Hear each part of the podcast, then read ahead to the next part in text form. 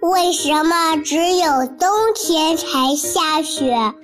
为什么雪花会有不同的样子呢？为什么含羞草会把叶子闭上？为什么飞机又大又重，还能在天上飞呢？大自然非常奇妙，除了这些，还有更多的秘密等着我们去发现呢。天天告诉你，我的好孩子，你好呀！这里是糊糊妈妈讲故事。今天，糊糊妈妈要继续为你讲《天天告诉你》第一百三十九集。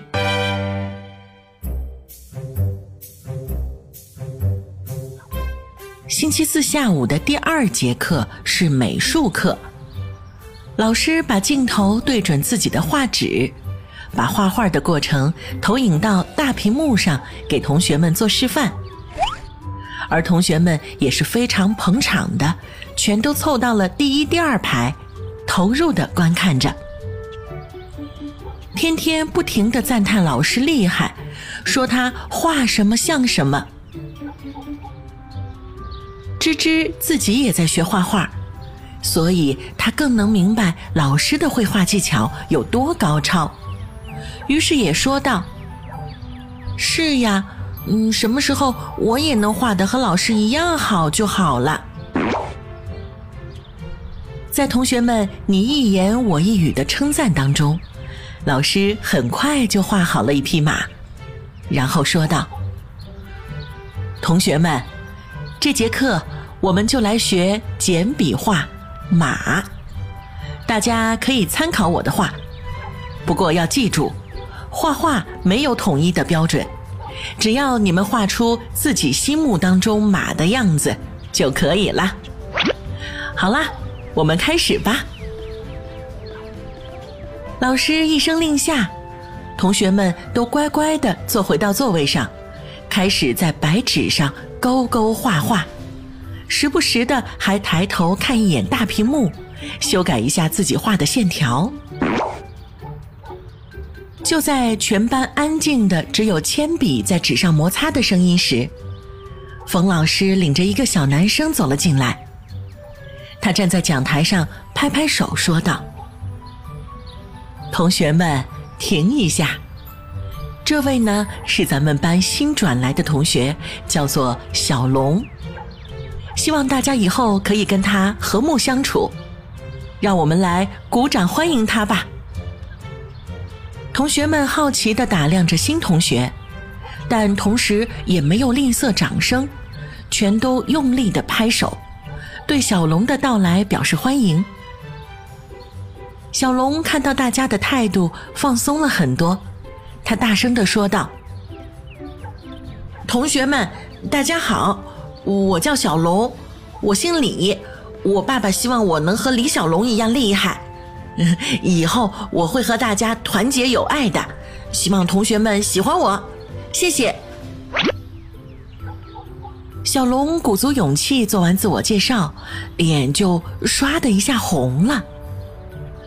冯老师替他解围说：“那天天、森森、林林。”你们三个来帮着小龙把他的桌子抬进教室里去吧。三个小男子汉卷起袖子，一人一个脚，抬着桌子往教室里走。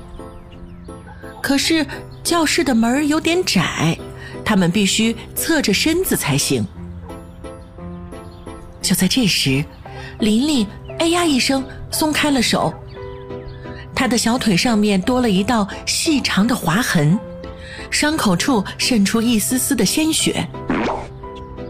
冯老师粗略地检查了一下，说道：“是教室门上凸出来的钉子划破了玲玲的小腿。”森森，这样，你打电话通知你们的爸妈，我呢就带着玲玲去医务室消毒打针。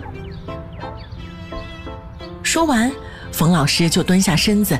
打算把玲玲背起来。这时，美术老师说道：“还是我来吧，冯老师，我是男人，力气大。”很快，玲玲就被美术老师送到了医务室，留下冯老师看着班里的同学们。天天揉脚揉了好一会儿，才觉得不疼了。他这才好奇的问道：“嗯，琳琳被划破了腿，那点血轻轻擦一下就没事了呀？有必要让老师背着去医务室吗？还要打针？”冯老师听见，就趁机对所有的同学们解释道：“同学们。”琳琳要打的针呢是破伤风针，大家千万不要觉得这是小题大做。相反，如果被钉子划破还置之不理，那才是大题小做呢。你们知道吗？钉子上面是有铁锈的，被它划破的地方很容易感染破伤风。破伤风是破伤风梭菌经由皮肤或黏膜伤口侵入人体，在缺氧环境下生长繁殖，产生毒素而引起肌痉挛的一种特异性感染。得了破伤风，人运动系统中的运动神经元就会受到破坏。破伤风呢，通常会有一两周或几个月，甚至是几年的潜伏期。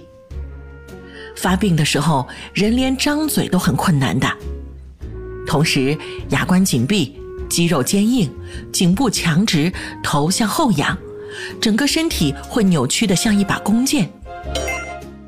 不仅如此，各部位的肌肉还会发生痉挛，面部表情狰狞，吞咽困难，呼吸骤停等等，患者是特别特别痛苦的。而这些症状，有可能就是被轻微的一点点刺激，比如说光、声音、接触、饮水等等而诱发，也可能是自发。每次发作时间短则十几秒，多则几分钟。所以呀，大家千万不能小瞧了自己的任何一道伤口，尽量的都去正规的医院让医生检查是最好的。以免造成更大的事故，知道了吗？班里的同学们被冯老师的话惊讶的目瞪口呆，再也没有人敢小看身上的任何伤口了。大家纷纷开始回想以前有没有受过类似的伤呢？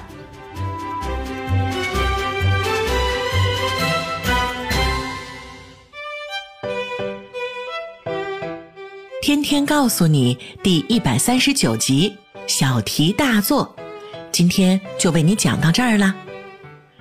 我的好孩子，我是最会讲故事的糊糊妈妈。如果你喜欢我，欢迎你来微信上找我做好朋友。你可以在微信公众号搜索“糊糊妈妈”，也可以在微信页面的右上角点击加号。添加好友里面搜索“我爱糊糊妈妈”这几个字的拼音全拼，也是可以找到我的。刚才冯老师的叮嘱，小朋友们有没有记住呀？如果不小心受了伤，一定要第一时间告诉爸爸妈妈或者老师，然后赶紧去医院检查消毒。当然啦，虎虎妈妈还是希望你平时在玩耍的时候一定要注意安全，尽量的不要让自己受伤。那今天就讲到这儿吧，天天告诉你，我们下一集再见啦。